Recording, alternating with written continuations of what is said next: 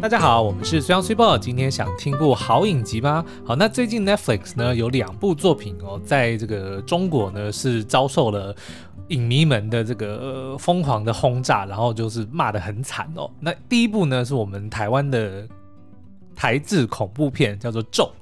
那它的原因呢？诶，可以讲吗？因为讲的话，其实好像有点爆雷哦。反正呢，他们就是讲说，觉得看了很不很晦气，很晦气，很不吉利。对，那是大家想知道这个，但我不懂，看恐怖片不都觉得很不吉利吗？因为你就会看到人死，嗯，然后你就会看到有有诅咒，或者是你就是有看到一些不祥的的预兆，对。就是这些东西本来就是没有没有，但是那个是你选择去看片的时候你就知道的，所以那个不能叫做晦气。对不对？但是呢，就是因为这部电影咒的那个巧妙的安排呢，到最后揭揭晓结局的时候呢，就让大家觉得，哎，被导演摆了一道，然后就很不爽，哦、然后就纷纷觉得，啊，真是晦气。然后你，我很想讲哎，怎么办？你是说你很想要揭露这个？我想要跟我们的听众讲，到底发生什么事？哎、欸，那为什么我们不直接聊一起咒呢？我们聊过咒啊，他上映的时候我们就聊过，但是那个时候没有这一件事情嘛。对，对对，然后而且那时候我们聊的时候是没有暴雷的吧？我记得是无雷版啊。OK，好，对啊，那我们就下次再另外聊一集咒。对啊，对啊，对啊，我觉得应该要重新聊一集，因为因为的确是需要呃说明，大家才会懂说，哎、嗯。欸他最后的那个梗是什么道理，以及为什么中国人觉得会觉得很晦气？OK，我不知道在台湾是没有没有这样子的，台湾都觉得评论啦，对对对，导演真是一绝啊！好，那 Anyway，第二部呢是韩国现在正在跟播中的影集哦，叫做《还魂》。嗯，还就是还钱的还，魂就是魂魄的魂，所以原则上呢就是一个人死而复生还魂的意思，也不能算死而复复生了，待会会详细的就交换灵魂吧，对对，交换灵魂的概念哦。那为什么会被骂呢？就是因为这是一部呃。呃，仙侠剧，仙侠剧呢就跟一般的武侠剧又不太一样。武侠剧我们就知道，就可能什么金庸啊、古龙啊，嗯、跟那个倪匡这些的武侠小说是，比如说练内功啊、练武术啊、练暗器、练轻功等等的。但是仙侠剧呢，就多了很多的这个呃奇幻、奇幻、奇幻的元素，然后以及呢，它呃就是更更架空，对不对？就是跟现实呃更背离。呃，对，可以这么说。对，所以呢，呃，但是这个仙侠剧呢，一般就被认定说是这个中国影视产业非常重要的一个一个类型，一个主题哦。这、嗯、我们都知道宫廷剧非常红嘛。对。那另外一个就是仙侠剧也非常的红哦。嗯、那可是这个还魂推出之后呢，哇，就一连串的这个那个恶评如潮，说啊，抄我们的仙侠剧就来抄袭，棒子又抄袭，因为他们叫高丽棒子，就是哦，骂韩国人的意思。哦、对，那的确，因为韩。国之前也有发生过蛮多的，就是他们在呃，这个是国际间就是在宣称说有很多的，什么东西都是他们的，很多的文化都是源自于他们的，然后也有很多的动作，比如说证明泡菜叫做新奇之类的哈。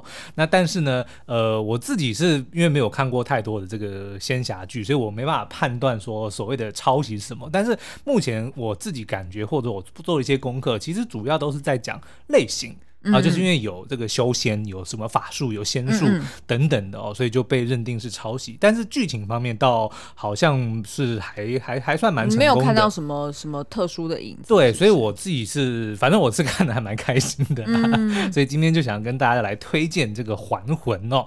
那这个《还魂》呢，它的这个演员阵容非常的坚强哦，包含了这个哆哆嗦嗦拉拉嗦的李宰旭。哎、欸，其实我一直想，我一直想要看这一部哎、欸，但是应该是跟音乐有关系哦。我也不知道哎、欸，我没看，我也没有看过这一部。好，然后再来呢，就是月刊家的廷兆敏，还有还有黄文炫，驱魔面馆的刘俊相，以及。天空城堡的吴娜拉等等的、哦，基本上是非常坚强的阵容哦。那目前呢，这个还魂呢，一共有两季，而且我们知道是它现在第一季只播到一半，像呃今天礼拜一，所以昨天才刚播完十二集，但是呢就已经确定会在今年底会播出第二季，有十集哦。那我们自己觉得原因呢，肯定就是因为制作成本太高，所以他不可能只拍二十集，甚至二十集，你看都已经比我们原本认知的十六集要来的多了哦。所以你认定不是编导觉得他们的作品实在是太强了，所以他嗯，就这么有信心，对，就是一定会大卖。没有，我觉得也是啦，就是觉得这个自己的这个编剧或者说故事其实很好，所以他也有这个信心。但是一来呢，因为如果你去看他的制作品质，的确他的 production value 很高，所以呢很贵。那我就想说，他应该就是这个当初剧本写完之后，然后那个制作团队想说，哇塞，这个场景拍个二十集，可能除一除下来，哎，这样好像亏本。那如果三十集的，哎，这样子可以可以，所以就直接把它变成三十集的内容哦。那你如果要用同样逻辑来想的话，嗯、那那个灰影人不应该要拍成影集吗？呃，是没错，但是因为人家 Netflix 有钱啊。对哦，你的意思说他这样花一次撒一次币，他也没差。对，而且其实其实灰影人的很多的钱都是花在特效，但是这个还魂他很多是花在场景、场景道具、服装等等的、哦。然后我们自己就觉得，哎，的确你在看的时候会觉得，哦，他都很用心，哪怕只是街道或者是一个什么客栈啊或者房间的场景，其实都非常的用心。难怪会觉得说，哦，好像二十集应该是不够回本哦，所以就追加了三十集的内容。那我们目前得知呢，就是第一季。第二十集完结之后的这个第二季十集呢，嗯、应该会会是以前传的，有可能是以前传的角度发生，哦、因为他是讲那个他他的演员是高允贞，嗯嗯，那高允贞在这个这次的本传里面呢，一下子就消失了，嗯嗯。就是很快就领便当，很快就还魂了。对，所以既然然后，但是推测说第二季是以她作为女主角，哦、那很有可能就是前传。但当然这个也只是推测了，因为我们还不知道最后八集会怎么发展。嗯、也许还来还去，哎，她又复活了，嗯、也说不定哦。OK，那所以故事到底是在介绍什么？好，那这个还魂呢是在一个架空的这个虚构的世界里哦。然后在这个世界里呢，天地万物都有所谓的水气，嗯，就是湿气啦，就是我们要开除湿机。的那个湿气哦，所以上至气候，下至生命，都跟水气息息相关哦。然后呢，透过修炼呢，人其实是可以拥有操控水气的能力。那这一群人呢，就叫做术士，法术的术。嗯嗯。那所以这就是有有些人专门去修炼如何操控。呃，水汽的这个能力哦，哎、欸，嘿，Osmike，就是我想要跟大家交代一下，就是这出影集呢，就是是分配给苏央看的，因为我们实在太多作品要追，所以其实我跟苏央都会分别去追不同的剧。嗯，那所以呢，我待会应该会问一些，就是。没有看过的人会问的问题，没关系。举例来说，我现在就想要问，请问操控水气是什么意思？嗯、意思是说有点像是它可以去呼风唤雨，还是说它可以把人给抽干，像除湿机一样？都有。它的这个目前我得知的，它的这个操控水气会有四个阶段。嗯，就是你的这个你的这个功力呢有四阶。第一阶叫做集水，就是你能够像除湿机一样把水集起来。嗯嗯。然后第二阶段呢，应该是叫做。你不是有看吗？对，但它那个词是控水吗？对，控水。哦，对，就是可以，就是挤出来的水能够发射出去。哦，控就是可以指挥它的去向。对对对对。然后第三阶段呢，叫做治水。治水应该就是已经能够到就大禹治水。对对对对，就应该就是已经能够控制这个它的源头、气候等等。哦。那第四阶段就是最强的阶段呢，叫做换水。嗯，哎，换水就是更厉害。对。那怎么换呢？哦，不能讲是暴雷。换换水就是说达到换水阶段就可以进行还魂。哦，明白明白，懂懂。所以是有四个阶段的。哦，因为他可能就是把人的灵魂跟肉体对呃看作成是那个灵魂就是所谓水气的精华所在，所以当他要换魂的时候，他是可以好像把那个水气给提。这就有点太 technical 了，但是反正他只有讲说你要达到换水阶段，你就可以进行还魂。哦，那但是如果你没有达到这个阶段呢，就另外有一个叫做还魂香的东西，嗯，还是叫追魂香。糟糕，我一定会被骂。是一个箱子还是一个道具？哦，然后那个香是香气的香吗？对对对对，嗯对的。然后用你用，反正就是如果你功力没达到，你用道具呢也是可以做到这件事情。明白明白。哎，是不是就是我在第一集里面看到有一颗圆圆的，那个就是叫做还魂？不是，那颗是呢？哎，那颗是。哎呀，糟糕！我觉得我今天会被骂死，因为他们的专有名词实在是太多了。哦，好，没关系啊。我们现在就是在分享我们喜欢的剧啊，骂什么？所以你问太多细节的话，就会变。我没有问太多细节，不是因为重点是你也是才看十二集呀。对嘛？就没有办法记那么多的、这个。本来就是啊，我觉得这你根本就不用怕，因为 因为本来我们哦，我们这又不是在做那个什么论文，OK，我没有在影射任何的那个 政治人物哦。对，我就没有在影射任何政治人物。我先讲。好了 Anyway，反正呢，刚刚就在讲说这个呃，操控具有操控水汽的能力的人呢，就叫做术士哦。那在这个虚构的这个世界里面呢，有一个叫做大湖国，大湖就是很大的一个湖哦。嗯、那这个大湖呢，叫做敬天大湖，它基本上就是蕴藏了非常多的这个水汽的一个呃，算是一个林地的概念哦。那这这个湖旁边呢，就有一个大湖国，嗯，所以这个国家呢，就是由王室掌控，然后由四个非常知名的术士家族哦，嗯，姓张、姓许、姓蒲跟姓陈哦，来协助管理，然后培育术士。那在各种法术里面呢，有一种禁忌之术，就叫做还魂术。那施法者呢，能够把自己的灵魂跟另外的一个人交换，所以就可以某方面形成长生不老的一个概念哦。Oh. 那但是呢，因为肉体跟灵魂会有不相容的可能性哦，所以还魂人呢，最终会因为失控，然后石化死亡，就是他身体的水汽会蒸发掉，就变得有点像是僵尸一样，他就会死掉哦。嗯，所以为了要延长寿命呢，还魂人也可以吸取无辜的人的生命。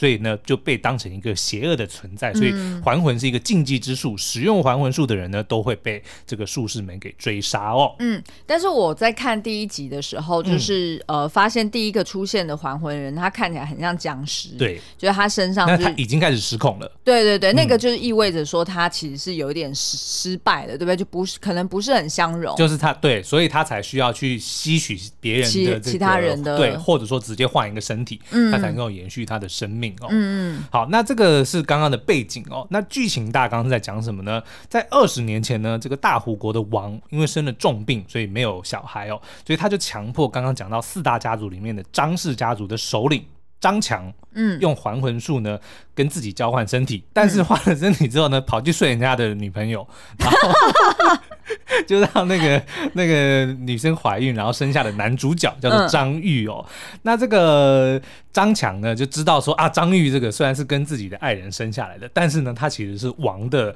儿子，嗯，所以就。决定呢，我自己觉得他应该就只是气不过啦，可是后面会有讲他真正的理由。反正他就就觉得说，这个孩子呢，如果让一般的方式去长大的话，其实是很危险的，所以他就封闭了他的气门，就不让他学法术，然后自己就消失了。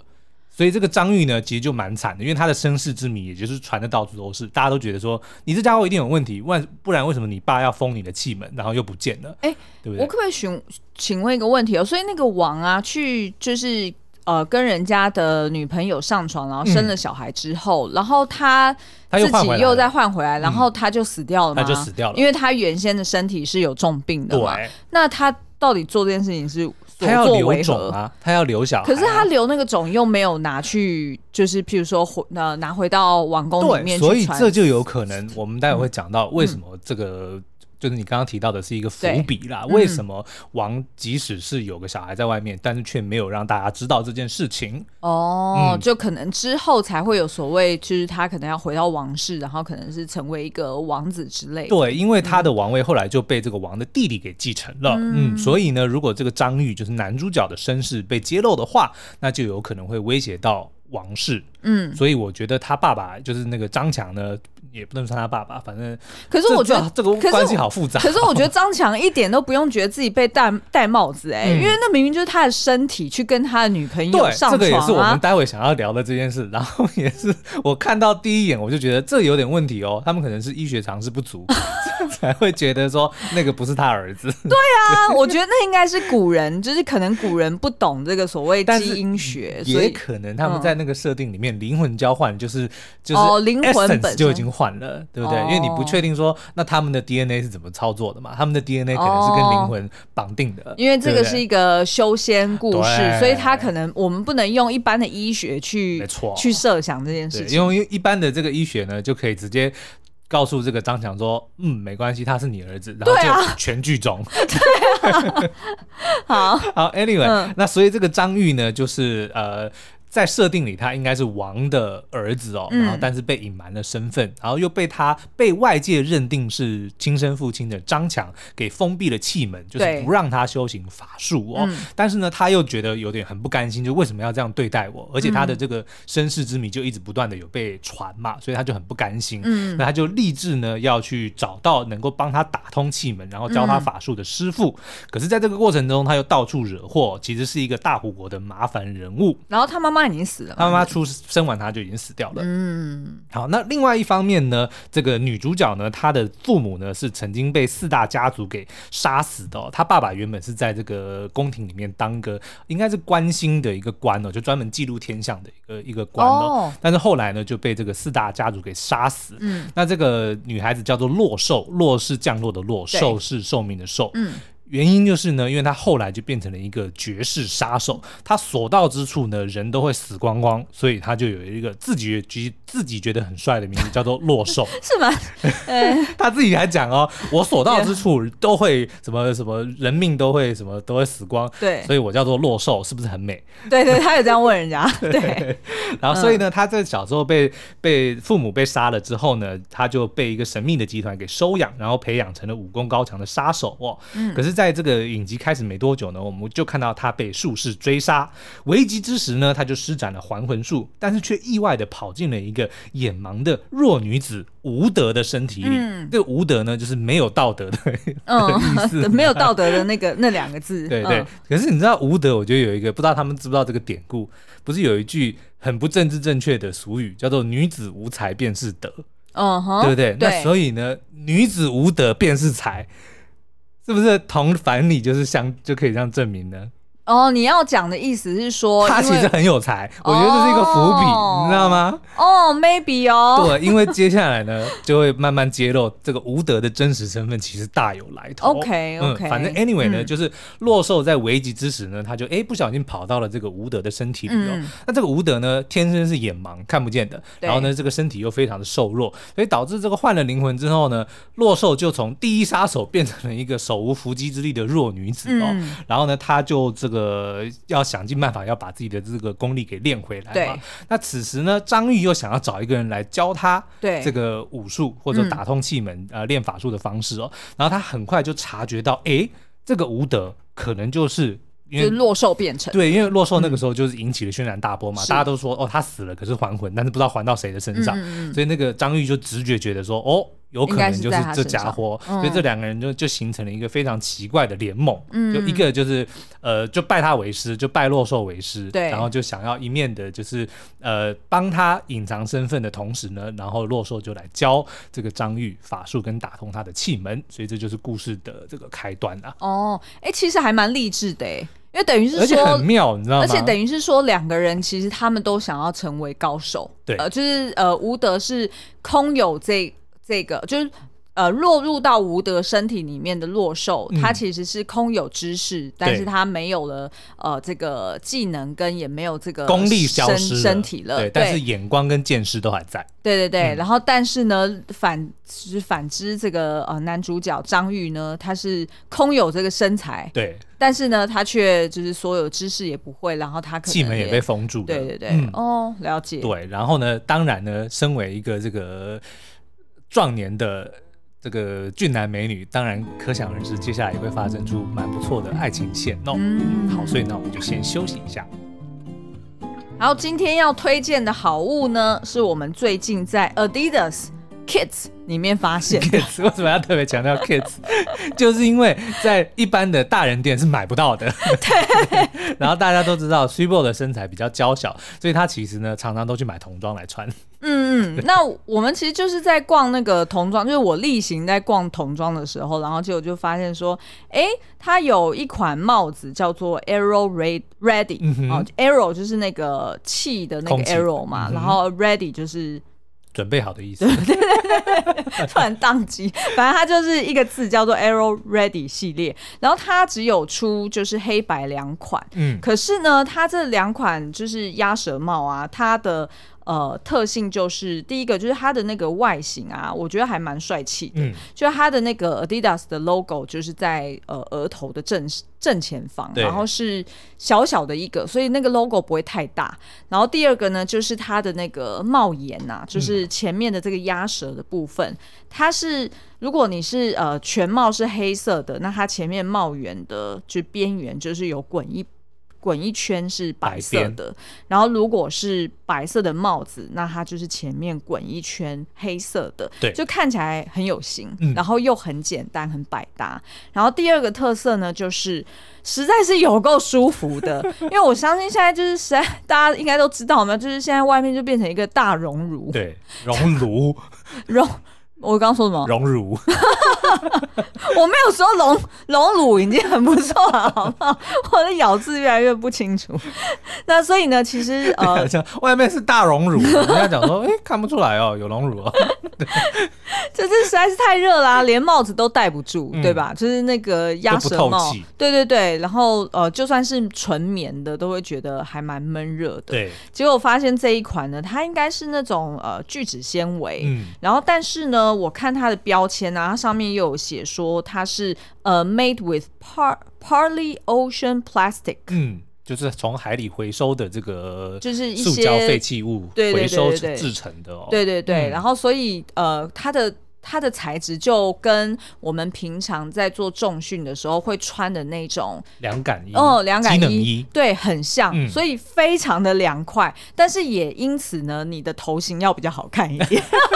为什么？因为它就会比较软，所以它就会比较服帖你的头顶。对，所以如果你的头型是像苏央一样，就是我超难买帽子，有点有点尖尖的，对那可能压下去就是戴住的时候就会觉得说，哦，好像你头型有点就是没有那么圆。嗯，那因为一般的可能是圆呃，就是棉质的，它可能会有加一点衬垫嘛，所以那个头型就会比较圆一些。但是呢，我还是建议大家如果有空，也可以进店去。找来戴戴看哦，但是我自己觉得它最好的这个好处呢，嗯、是它不会臭，因为大家都知道，如果你戴一般的这种鸭舌帽，其实再加上天气热，你那个汗流下去，其实你的帽子很快就会就会臭掉了。你知道为什么不会臭吗？嗯、因为是我在洗的、啊，并不是因为我我要先讲，我特别验证这件事情。我在戴完一天之后，我自己先你会闻一下，我先拿下来闻，对，然后我才发现说，哦，哦，它原来不会臭。那再来呢，就是它非常快干。欸、就如果你洗了之后呢，基本上你只要放在这个浴室，比如说你当天当天晚上洗完，然后第二天早上起来就干了，嗯、所以其实是非常适合外出用。它就是很像那个机能衣的材质、啊，没错，所以就真的很凉快，然后又软软的，收起来呢，放在背包里面也不会就是占位置，嗯哼，然后又很轻，对，所以综合以上的原因，大力推荐大家去。那个 Adidas Kids 应该可以找到，然后就应该是大人，除非你头真的是超大，否则照说应该都中型啦。对，应该都可以戴，可以。那重点是呢，它的这个，因为大家知道鸭舌帽其实很怕压，嗯，虽然它叫鸭舌帽，但它不、嗯、不喜欢被压。因为压了会变形，但是 刚刚是刚刚是 smuggle 一个冷笑话吗？但是这个帽子呢，因为它本身非常的柔软，所以其实就像刚刚崔波讲的，你可以把它折起来，然后就放在包包里。对，干嘛要重复我的话？哎、欸，但是我现在要补充说明一点哦、喔，哎、欸，我在自我怀疑一个、嗯、一个一个问题哦、喔，就是它上面标签有写 one size fits women，对，然后我们自己呃，就是、没有啊，它不止 one size 啊。它它是 one size 啊，是吗？可是那天为什么我们看到它有不同的 size？没有没有，那一天是 one size，然后所以才就是只有后面可以，它它后面有一个长度的那个扣夹是可以让你调的。但是呢，我我后来在想啊，会不会是因为我们之前在逛那个就是 Adidas 的成人的店的时候，成人店听起来怪怪，我们我们是去逛 Outlet，对，然后所以 Outlet 里面没有，可能是合理的，因为它有可能是新品，所以。搞不好在成人版也有，只是因为我们后来没有逛 Outlet，我们就直接去逛那个，哦、我们没有逛逛正常的成人店，然后我们就直接去逛了小孩店。有可能啊，那反正我觉得它的这个 Arrow Ready 应该应该是指它这整个系列材质都是用同样的，嗯、因为它有 Arrow Ready 的衣服，嗯，所以呢，大家如果哦，你有看到？对对对，我也、哦、我也有买一两件，那所以呢，大家如果想要就是哎。凉爽舒适，但是又好看的这个鸭舌帽的话，嗯、是可以去看 Adidas 的 Arrow Ready 的帽子哦。嗯、那我们待会也会把相关的这个资讯放在说明栏里面哦。好，那我们接下来要讲说《还魂》为什么好看的三大看点哦。那基本上呢，我觉得它的角色设定的非常的好。怎么说？就。我要先全部讲，我要学你啊！要先讲完哪三个看点嘛？哦哦哦，你要先，你要先盘点一下，然后再来呢，就是剧情编得非常的好。嗯，最后一个呢，就是它有非常多有趣的道具。哎，对，就是譬如说我刚刚考倒你的那个。对，所以基本上我在看这个时候呢，觉得哎，有点像是这个呃东方版的哈利波特，有一点点那么概念，只是你把你把他的那个那个那个杖换成剑，就有有一点点像这样。然后因为它也有很多的学校，很多的学派，然后又有很多的这个。咒语啊、呃，咒语倒不多，但是有很多不同的法术啦。然后是不是也有闯关游戏？有很多的关卡，然后重点是呢，一大堆道具，就是施了法的的的，道具，然后很多诅咒啊等等的、所以如果喜欢这种这个灵异或者说奇不是灵异奇幻的这个风格的观众，一定会喜欢。好，那角色呢，他这边。做了很多，就是有里面有非常多有趣的配对哦。那最明显的当然就是我们的男女主角张玉跟吴德哦。嗯，我叫他手无缚鸡之力的师徒二人组。对，就是意意思说他们一开始两个人都很弱。对，那但是呢，嗯、因为这。一个是这个大虎国最强的术士的儿子哦的名号，可是他却因为被封了气门，所以没办法练功哦。然后这也一直就是被人家敷衍啊，就是送他去了十二个师傅那边，但都只教他比如说背书啊，哦、或者是就是没有教他实际的武功，因为他没办法练嘛。那、嗯、他其实是非常的不爽，然后他也一直想要就是打破这个、呃、别人的这个刻板印象。哎，我请问一下，我觉得到十二集啊，有没有描述那个气门到底长在一个人的什么地方、啊？气门呢，其实。就跟这个，我觉得应该是穴道。如果你用我们武侠的这个这个，我们武侠对无力 无力武侠，就是 中华武侠的这个逻辑来看，嗯、就比如说，哎，你的什么穴道被点，或者什么脉门被扣，然后你觉得真气无法流通。哦，所以他目前还并没有实质的去点出说，到底是人体的哪一个部分是气门？应该就是有很多个地方啦，嗯、就是你的气会没办法流通嘛，嗯，它一定就是在你某个地方就是。封住封住它，所以你的真气无法运行，就不能够施法术哦。好，哎，刚刚讲到哪里？嗯，然后所以就是这个手无缚鸡之 对之力。然后重点是呢，嗯、他一开始出场的时候呢，就是有一个这个应该是妓院的老板，就是跟他们形容说，跟这个这个无德形容我们大胡国的人才济济哦，说有什么天下四季有四个才子佳人，然后就是说春天是谁，冬天是谁，对，然后秋天是谁，冬天是谁哦。然后这个张玉呢，就是冬天的，对。可是，在前面介绍另外三个人。的时候呢，大家都会耍一套武功，对，对不对？有射箭的、啊，有拿有拿剑去砍的啊。然后呢，嗯、到张玉的时候呢，他就只是站着，然后就拿着一把剑，然后就是摆 pose，然后看着远方。对，因为他不会武功，我觉得这还这是真的蛮好笑的，蛮好笑。我看到的时候真的蛮好笑。对，那再来呢，就是身为他的师傅，因为刚刚讲到、嗯、这个吴德呢，其实原本是落手，他是天下第一杀手哦。但是呢，他到了这个吴德的身体里面呢，就是。完全没有，就失去了他所有的功力嘛。但是呢，他的见识跟他的这个眼光还在啊，所以呢，他就而且身手还算矫健哦。所以当比如说有人打他的时候，他，他知道怎么摆，对，他就瞬间就可以拿出反擒拿手。但是因为没有力力气，所以人家还讲说，哎、欸，你会跳舞啊？但是呢，因为他本身是个杀手，嗯、所以他以前就是看不顺眼的他就杀，看不顺眼的他就就就没有人敢对抗他。可他现在呢，变成了一个下人，手无缚鸡之力，所以。这里面最大的这个反差就是他要在他的这个。落兽的人格跟无德的人格之间不断切换，就是表面上就是要跟大家怎么鞠躬哈腰啊，然后在那边拍马屁啊，但私底下就想要耍狠，说如果我的功力在的话，我就一把什么一剑杀了你之类的。但是他就等于是说，他要发挥他的才智，在没有功力的情况之下，他要怎么样在这个诡谲的环境中生存哦？嗯、然后这两个人呢，又怎么样互相扶持，要帮彼此成为或者是再度成为当世的第一高手的故事。哦了解，那嗯，也因为呢，他们是师徒的关系，但是又谈起了恋爱，所以呢，当然就让我想起了《神雕侠侣》里面的杨过跟小龙女，的确有那么一点点啊，就会有看到那种，哎，对于师傅，他明明是你的师傅，但是觉得，哎，对他又有一点点感情。就如果大家有看过《神雕侠侣》的故事的话，应该就能够 get 到我想要讲什么。嗯，好，然后第二对，哎，第二对也还是无德，因为呢，我跟我们这一集的标题呢叫做“无赖男主”。我就烂，大便女主人人爱，为什么要？为什么大便？因为呢，第二第二对要介绍的呢，就是我们的这个有一个角色是世子，就是王的儿子、嗯、太子的概念啊。嗯、那这个太子呢，就是他是因为是太子嘛，当然就不可一世哦。然后，但是表面上呢，他又想要装成自己是很仁慈，然后就是很英明的这个王位继承人哦。但私底下他其实是一个很爱计较、很小心眼的人。那他这个小心眼的的这个性格呢，在某一天遇见吴德的时候，就被吴德给看穿了。因为吴德其实他非常的怎么讲，他的眼光还是很厉害的，所以他马上就知道，哎、嗯，世子其实只是表面上很宽宏，但他其实是一个小心眼，所以他就知道要怎么去哄他，然后去、哦、去去逗他，去跟他去去闹他，他所以就让这个世子觉得哎、嗯、很开心哦。甚至比如说，他就曾经有讲一段，因为是就是张玉有一天得罪了这个世子嘛，所以世子就跟他就是算是结仇哦。嗯、那有一天，这个吴德就跑去这个跟世子讲说。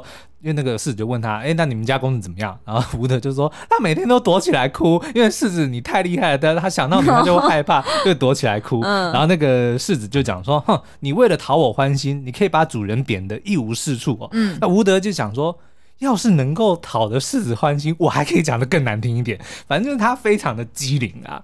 哎、欸，为什么有点想到《鹿鼎记》里面的韦小宝，对不对？他真的，我觉得他有一点韦小宝，有他很会讲话，然后就见人说人话，哦、见鬼说鬼话，所以就让这个世子觉得，哎、欸，这个心花怒放哦。嗯、甚至呢，他也直接跟他看穿这个世子说，其实呢，我知道你有很多心里想要讲的话，就是难听话，但是你又不好意思告诉别人，嗯、你就把我当成你的茅房，你的心里话那些难听的话全部都倒给我，哦、然后说啊，茅房，那你是史无德吗？所以他说从那个时候开始，他就自称叫做史无德。哦，然后就跟世子之间就有一个这个小小情趣啦。所以后来世子真的就是有秘密都会跟他讲，就他们之间就有一个很很妙的一个默契。就他们俩，哦、我很喜欢看他们两个的戏份。嗯，像有一有一集后来就是呃，又是世子又去找这个张玉的麻烦，但是又被吴德给化解化解了。嗯、但是那个当世子出去之后呢，世子就想说吴德一定会来找我，我数到三他一定会出现。嗯，一、二、三，嗯。四五哎出现了，然后吴德就跑来就就跟他讲说啊，世子你都懂的啦，嗯、你刚刚怎么样怎么怎么样，反正就是他们就有一个非常很以很有趣的一个默契。所以其实他们两个并不是爱情，我觉得世子喜欢他，哦、对，因为我目前看到呢，就是男主角人人爱，女主角也人人爱，但他们两个只喜欢彼此，嗯、但是又不好意思讲出来，嗯嗯、就是反正目前的感情线就是这样子发展啦。嗯，对，那另外呢还有一个蛮有趣的是这个。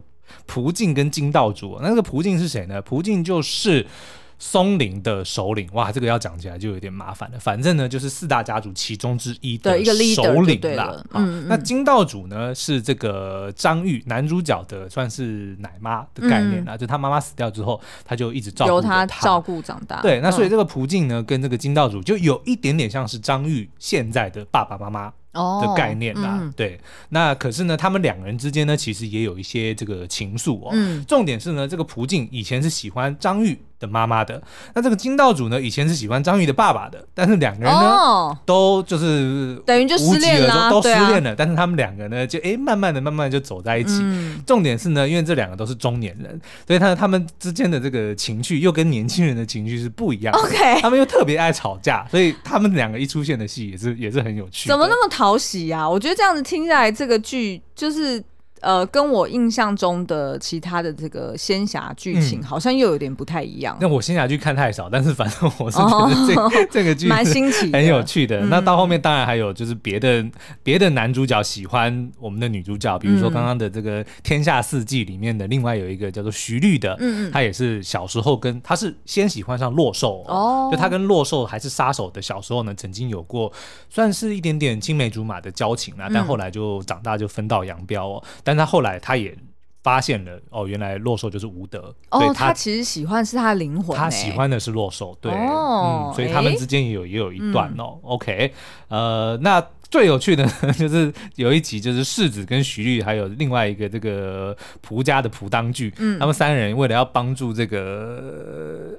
吴德对要考进松林里面当下人，然后三个人一起帮他作弊，嗯、这段超好笑。就他们之间，我觉得他的人人设都非常的好，就是你感觉上他们彼此都很有冲突，嗯，对不对？但是呢，他们又能够找到一个方法去合作，或者是他们相处的时候就会有一些很不一样的火花。为什么很像《阳光先生》里面的三个男主？对对对，只是他们不是呃，因为朴当剧不爱这个洛寿啦，嗯、但是他们的确就是他把他当成妹妹一样看待，所以的确有一点像阳光先生的那个、嗯、那个感觉。嗯嗯，好，另外一个亮点，另外一个亮点呢，就是剧情。我觉得呢，他的这个感情线安排的很好哦，因为这男女主角当初相遇的时候呢，他们其实原本是各取所需，对，就是一个需要师傅嘛，然后一个需要保护他的这个身份嘛，嗯，那但是呢，后来他们就是因为。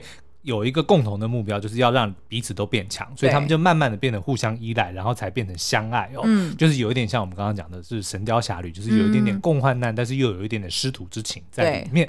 那但是呢，这个整个过程当然又活泼的多，而且重点是男女主角一天到晚也是斗嘴，然后非常的好笑，他们的这个互动过程哦。嗯，那再来呢，就是反转再反转再反转的身世之谜哦。对，比如说呢，像张玉男主角，他呢是王的儿子，对，那洛寿的爸。爸爸呢，又是还魂人，嗯、可是洛寿还魂到的那个肉体的吴德呢，嗯、他又是四大家族里面陈家的大小姐。哦、OK，对，那这还只是表面的，哦到后面还有一大堆一坨拉苦的这个，比如说谁在后面操控洛寿的那个集团啊？哦、对对对，那那个张强又跑去哪里啦？这些都还没有揭露哦。哦对，了解。所以呢，嗯、我自己觉得呢，这个接下来的剧情走向很有可能是说，就你刚刚前面提到的，嗯、王应该是有留下证据说。张玉是他的儿子哦，嗯、那所以如果张玉发现了真相的话，就会威胁到现任的王，嗯、所以我觉得之后有可能就会是哦，张玉有可能会想要拿回他应得的地位哦，但是就有可能会跟世子会冲突嘛，对，因为世子才是现在的继承人，对对对对。好，最后一个就是有趣的道具了。哎哎，这样要不要聊那个最大的漏洞？不用啊，因为刚刚前面不就有讲了吗？就是医学 还魂明明就有灵魂交换，对不对？对啊对啊，那个前面就有提到啦。所以最后一个就是你说道具都很有趣。对，那当然呢，道具我觉得是一个。呃，也不能算偷懒了，应该是一个很聪明的偷懒的小技巧，就是编剧啦。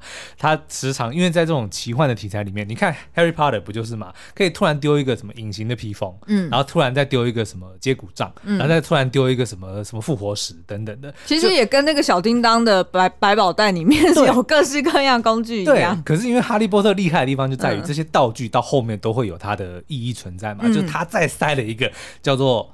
那个叫做什么分灵体的概念呢？嗯、所以就可能哎，前面几集一个看起来不重要的东西，突然到后面又变得非常的重要了。所以我们目前还不知道说，哎，还魂里面有这么多有趣的道具哦，那后面会不会有一些什么其他的作用哦？嗯、目前我有看到一两个啦，呃，我就跟大家讲一些有趣的道具，比如说呢，里面有一有一个茶叫做断根茶。嗯，断根就断掉的断，根就是哦，听起来好可怕，树根的根，而且好有画面哦。没错，断根就是喝了以后呢，你会禁欲，你会失去这个性欲哦。因为就是某一派的这个练术士们呢，会认为说，哎，禁欲可以帮助自己修炼哦，所以就曾经就有一个这个大师就想要。游说张玉变成他的徒弟，然后就要为他 断根水，嗯、但是因为张玉想说：“我不要啊，我想要成精啊，所以就拒绝了。”嗯，然后里面还有比如说能够察觉还魂人的这个一个灵体哦，叫做鬼狗。它是一个什么东西？它它原本是一个玉一个一个雕像，然后呢，就是你施法启动它的时候，它的就会有那个特效就会出现，就一只灵体的狗狗，然后它就会出来闻，对，然后就会换到它的视角。如果是还魂人呢，应该就是红色，我记得没错的话，然后一般人就是蓝色的。那但是呢，可能后来是为了要省预算，所以他就直接把这个鬼狗呢的灵体呢就附身到了一只真狗身上。所以后面出现的就是一只真的狗了，然后就让真的狗狗去闻就对 真的狗狗就会跑来跑去。Oh, okay, okay. 对，然后后面还有比如说像呃劫富灵啊，就是一个小小的手链，但是呢、嗯、重达一百斤，所以挂在手上呢就等于是要举起一百斤的重量哦。Oh. 那因为这个张玉一开始呢，他莫名其妙的拿到了这个别人十年的功力哦，真气哦，嗯、但他不会操控，所以他的手就有一阵子会突然就是。不受控的乱打乱挥嘛，所以他就绑了一个这个劫富铃，就让他的手就是有一个重量绑在那边，它就不会乱动。OK OK，对。然后呢，最重要的来了，有一个叫做阴阳石的东西哦，它是一颗石头，但是分成两个颜色。嗯。那这个传说呢，是如果你把它做成这个玉佩或者是做成饰品啊，分给两个人戴的话，嗯、他们就会心心相印，然后爱上彼此。嗯，但是这个东西呢，原本是喜欢张玉的那个陈家的小姐想要偷偷的拿一个石不是偷偷啦，就是想要把这个石头拿去做成婚戒，让他们两人戴上，嗯、哦，然后就会相爱。哎，但是后来辗转呢，就被张玉拿去做成了两颗石头，嗯，就是配饰，像玉佩一样，就挂在身上的。他应该是不知道这个东西的作用，所以他就把一颗给了吴德，然后一颗放在自己身上。嗯、所以一开始我就想不通，他们其实感情进展的算蛮快的，嗯、就是我能够理解他们互相关心，然后互相照应。但是，诶，什么时候转换成爱情？我觉得其实就是从他们。彼此都带了这个阴阳石的在自己的身上之后，哦，就可以他发现，哎，他们开始培养了，就是对彼此的这个关心已经慢慢超出了所谓的师徒之情哦。嗯，我觉得可能就是这个阴阳石有很大的这个好方便哦。以后我们编剧也要这样子。对，那里面当然还有很多有趣的道具，比如说在最近的这个张玉就在读一本新书，心是心脏的心，嗯，新书呢是一本没有字的书，然后呢，呃，据说是要非常聚精会神，就是。功力要到了一定的程度，你才能读得到的书哦。嗯，但是这本书呢，其实它的这个真正的真实身份或它的真相呢，其实是一。